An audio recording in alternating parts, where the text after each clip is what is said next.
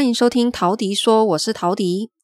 很多人在买房子的时候啊，会觉得新房子的公设比现在都太高了，所以很不划算。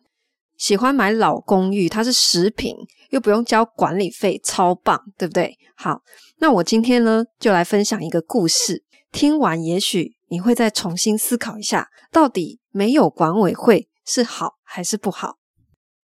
有一间呢，我们经营的公寓，它是在老公寓，五层楼老公寓里面的四楼。那么有一天晚上呢，大概九点多啊，我们的租客就说停水了。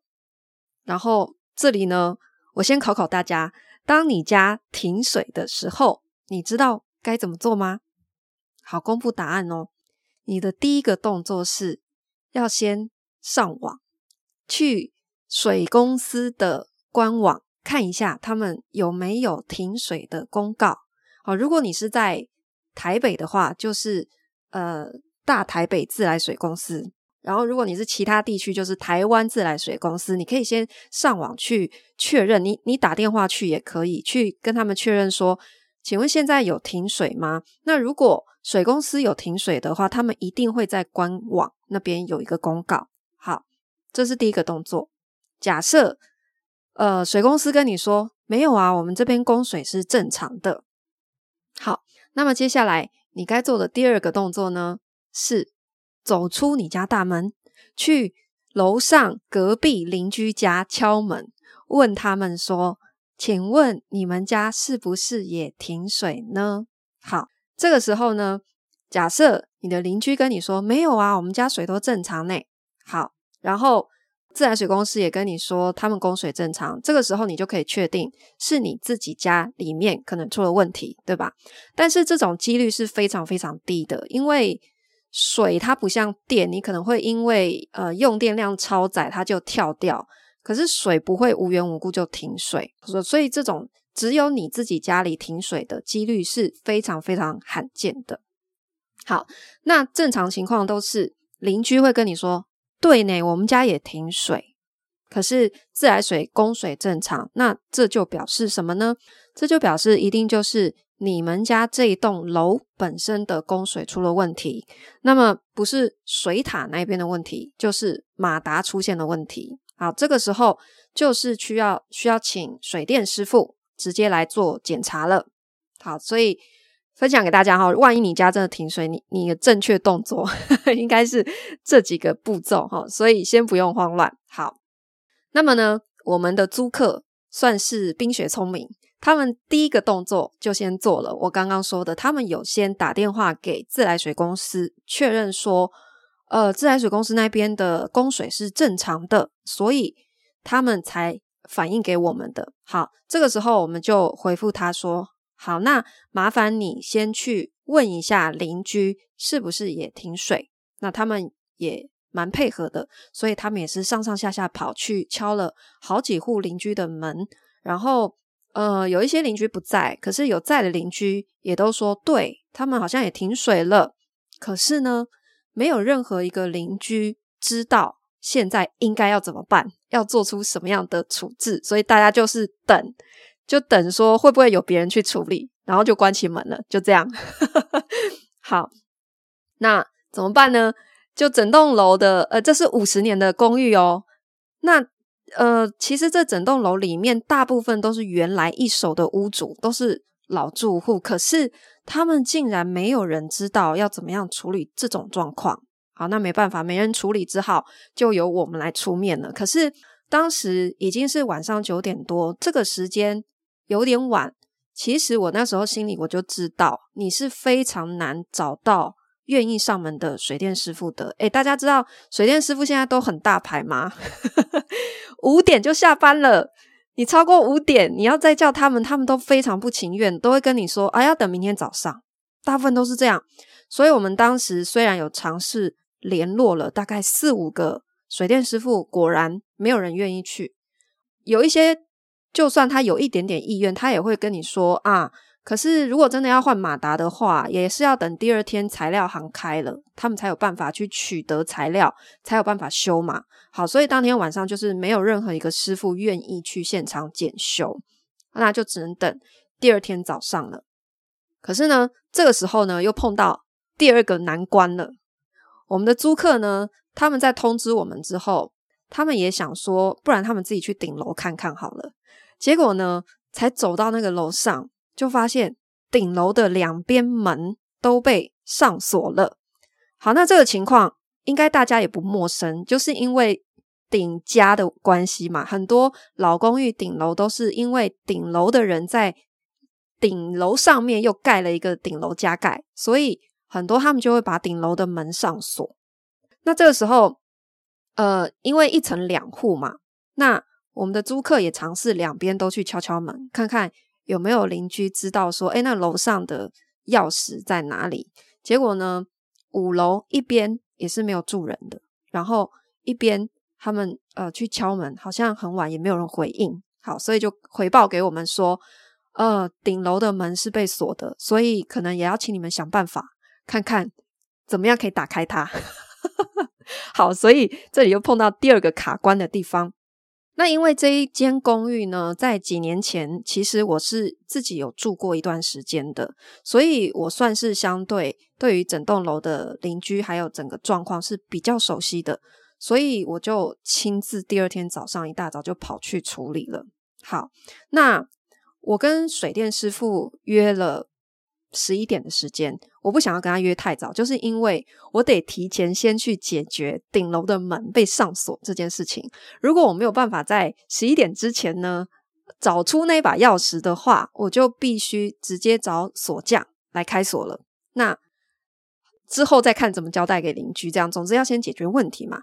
但所幸呢，第二天早上我去敲门的时候，那个五楼两边一边是空，一边是也是租给别人的。那那个租客来应门了，他也帮忙去联系他的房东了。那我就问他说：“诶，你们昨天晚上就停水，所以你没有通知你的房东吗？”因为他知道顶楼的钥匙是在他房东手上的，可是他昨天晚上为什么没有尝试联系？他就说：“哦，对啦，昨天晚上就停水，可是又想说看看今天会不会好。” 好，整栋楼邻居大部分都是这样，诶，都是在等别人去处理，或是等。天外奇迹，这样看水会不会自动就就来了？这样子好，没关系。但是他这个时候也愿意帮忙，赶快联络他的房东。还好在 last minute，就是最后一刻，终于联络到有钥匙的两边的房东，然后都把门打开了。好，那水电师傅就来，也就顺利上去了。那水电师傅一来，他就。先检查了一下那个水塔，然后呢，他就判断说应该是楼下的扬水马达出了问题。好，什么是扬水马达？扬水马达你也可以把它叫做抽水马达，它的作用是要在一楼或者是地下室把自来水公司接过来的这个水打到公寓顶楼的水塔里面去的。这个马达叫做抽水马达。或者叫扬水马达，好，飞扬的扬。那么加压马达是什么？加压马达则是负责在顶楼的水塔，然后把水往下送到每一户人家的这个马达，这个是叫做加压马达。所以两种马达是不一样的哈。在一楼这个是抽水马达。好，那水电师傅就说应该是楼下的这个抽水马达有问题，因为水塔里面是没有进水的状态。好，所以呢，我们就陪着这个水电师傅就开始又往下去找。好，然后呢，我们就在一楼想说，诶，通常啊，老公寓的抽水马达它会在地下室，如果没有地下室的话呢，就是会在一楼，可能是楼梯间或者是其他呃，你肉眼一定看得到的地方，也有可能是在后面的防火巷。那所以我们就到处的开始找找找。好，那这个公寓一楼呢，两边都是店面，啊，一边是发廊，一边是咖啡店。好，所以我们在一楼梯间附近怎么找都没有找到。然后我们还去敲了两边店面的门，就也问他们说：“诶，请问你们是不是也停水啊？”结果两边店面的人都说：“诶，对啊，昨天晚上就停水了。”然后一样，没有人想要处理，一样，大家都在等水会不会自己来？OK，没关系。好，那我们就问他说：“好，那方不方便请水让水电师傅进去检查一下你们地下室？因为我们现在找不到那个抽水马达，会不会在你们的地下室，或者是呃你们后面可以到那个防火巷那边通道借我们看一下？”好，他们也就把门都打开，让我们去检查。结果找来找去，就是找不到那颗马达。然后呢，因为我们这样上上下下的时候有一些骚动嘛，所以这个时候呢，哎，老邻居就纷纷出笼了。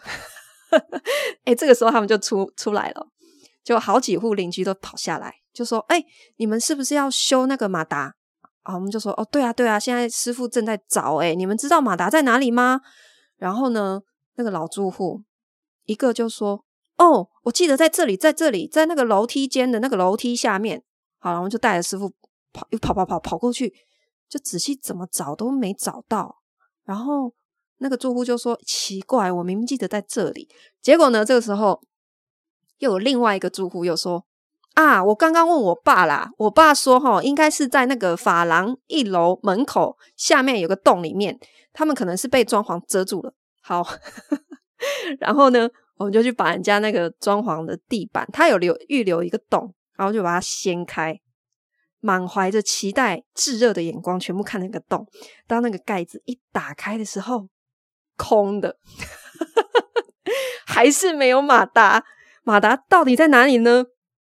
有另外一个邻居又说话了啊，那应该是在隔壁咖啡店一楼啦。那边我记得哈，以前好像有打开过，也是门口有个洞这样子。好，我们就一群人就跑跑跑，跑到另外一边，也把人家的地板又整个掀开，结果还是没有找到，所以整栋楼竟然没有人知道那个抽水马达在哪里。这是一个五十年的老公寓，诶，然后呃，因为一层两户五层楼嘛，所以总共有十户。那一楼是店面，都是租人，对吧？那楼上住户有八户，可是其其实只有两户，包括我们其中一间是租人的嘛，还有五楼一间租人，所以也就是说呢，有六户其实都是一手屋主在住的老住户哦。可是竟然没有人知道加压马达在哪里，我们就这样子带着师傅找了一整天，从早上找到天黑。找不到那个加马达，结果天黑了。然后我因为有其他事情，我也先离开了。就后来有一个住户就通报说：“哦，终于找到了。”后来怎么找到的？你知道吗？竟然是他们有邻居呢，想办法找帮他们两边顶加装修的装修公司，两个老板竟然跑来帮忙找。加压马达在哪里？所以最后是靠两个装修公司老板合力帮忙，才找到那一颗马达。所以那颗马达最后是藏在哪里呢？它其实是藏在我们曾经掀开来找过的一个地洞里面。可是因为呢，就不知道谁给搞，就是装潢的时候呢，又给它多做了一个隐藏门，所以你根本肉眼就是看不到的，非常非常的隐秘。所以。好不容易才终于找到，OK。那找到之后呢，反正师傅先想办法恢复供水了。可是接下来还是那个马达，因为很老旧，还是考虑要更换。那接下来的问题就是，这是属于公共的东西，对不对？那这些维修费应该就是要所有的住户一起分担的，对吧？好，这时候又来了另外一个问题了。我去现场呢，就发现这些老住户之间呢，他们住在这里几十年来，完全没有彼此的联络方式。诶，他们没有电话，没有 Line，什么都没有。所以他们这几十年来是怎么沟通的呢？就是 可能就是有事就去敲个门这样子，或是按对讲机吧。那那所以现在要沟通，那又不是每个住户都住在那里，因为他有有一些。有几户是闲置的，好，或者是什么儿子跟媳妇在住啦，然后也不是本人住在那边这种。那我想说，这样子要怎么沟通啊？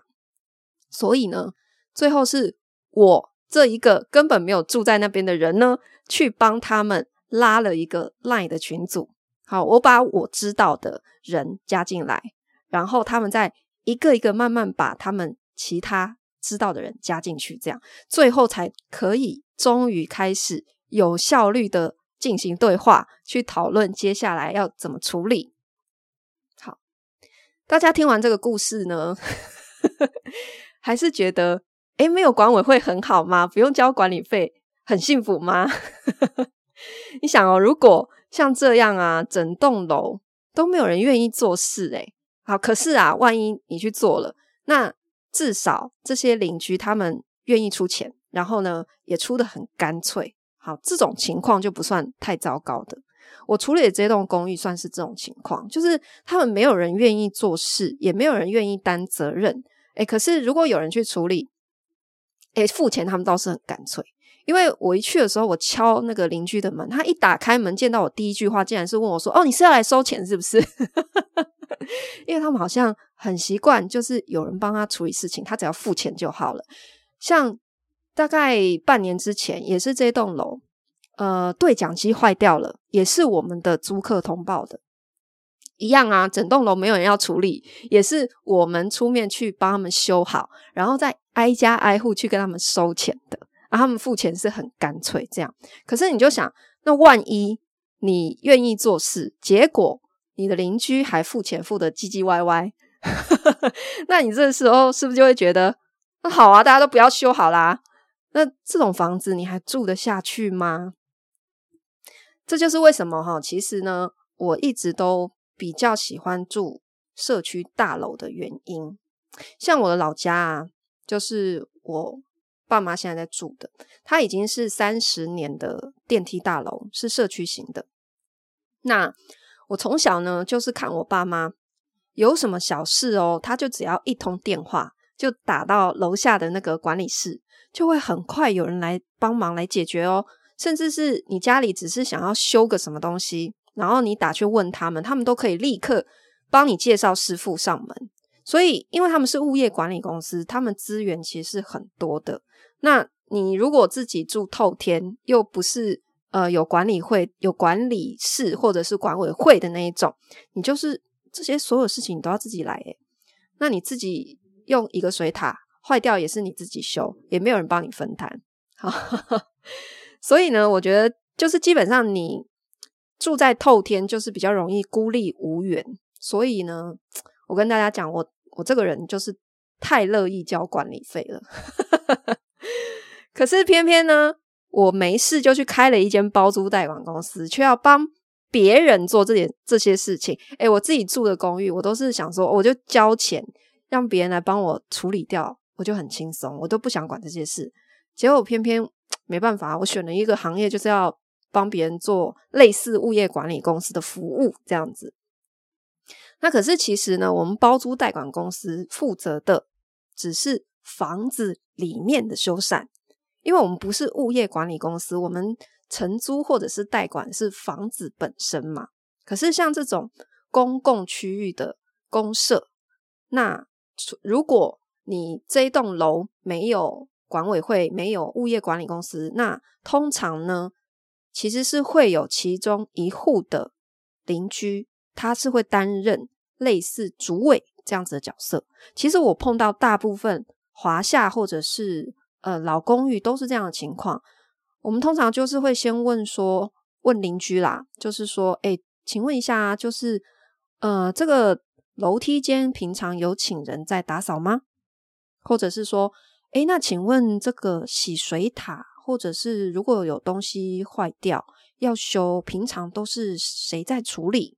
我们都会先问邻居这件事情。那通常得到的答案都会是哦，他们就会讲那个三楼谁谁谁啦，哈，几楼谁谁谁，你去找他啦。这些事都是他在处处理的。大部分老公寓或者是华夏都会有一个类似主委这样的角色。那他第一个，他一定是老住户；第二个是他是比较热心公益的，他就会主动来做这件事情。好，那像我自己现在住的地方是华夏，那也是没有管委会啊。可是我们有电梯，也是有楼梯，都有人打扫。那这些事是谁在安排？谁在负责？其实也是有其中一户的邻居他在负责做这件事情。那邻居之间彼此都也会知道啊，有事情是请他，然后他们也愿意交一些所谓的管理费，比较不成文的那种管理费，就是给他。那他平常就是会帮大家做这些事情。那可是如果整栋楼都没有这样子角色的时候，那那这个情况是因为刚好有一间房子是委托给我们这样子的包租代管公司，所以我是为了我们的租客要解决我们租客的问题嘛，所以就连带也帮整栋楼的住户也解决了他们的问题。那老实说呢，我我是第一次碰到整栋楼都没有人 愿意出面。处理的这样子的情况，其实这种情况不常见，但整栋楼没有人知道加压马达在哪里，这种情况我就觉得这真的是我处理过我觉得最瞎的一个 维修的事件了，因为他们已经住了几十年了，然后我还问说，诶，那以前。没有洗过水塔吗？啊，那住户就说啊，有啦有啦，可是齁好像蛮久了啊，我就记得马达应该在那边呐，怎么会没有？就是就是这种情况。那我觉得虽然这件事情啦听起来很瞎，然后呢，我也是多做了一些其实不在我们责任范围以内的事情，可是呢，我好像又因此开启了一扇通往物件委托的大门。因为呢，我帮这些住户拉了群组嘛，然后再帮他们处理这些事。那里面有几个屋主呢，好像就开始认真的思考，他手上闲置很久的那间房子，要不要干脆也交给我管好了？例如我刚刚有提到，就是五楼啊，跟他顶加其实有其中顶加两边其实都是闲置的，只是有一边他们是。有要留着自己住，然后有一边明显就是都是荒废的，那五楼也是荒废的。那所以我在跟他们接触的时候，因为趁空档也会聊天嘛，就跟他们讲啊，我们在做什么做什么。他们好像也开始因为这个事件也在思考说，诶，对啊，你看房子如果闲置，那久了没人管，好像问题也蛮多的。所以而且房子很容易坏掉，所以如果交给这样的公司，诶，好像也不错。所以，如果我做这些事情啊，可以因此被更多的屋主看到包租代管的价值，然后，呃，也因此被信任的话，我觉得那也是我做这件事情可以稍微感到宽慰还有成就感的地方吧。今天分享给大家，老公寓没有公社，真的是一件只有好处没有坏处的事情吗？或许大家可以重新思考哦。谢谢你收听陶迪说，我们下次见喽。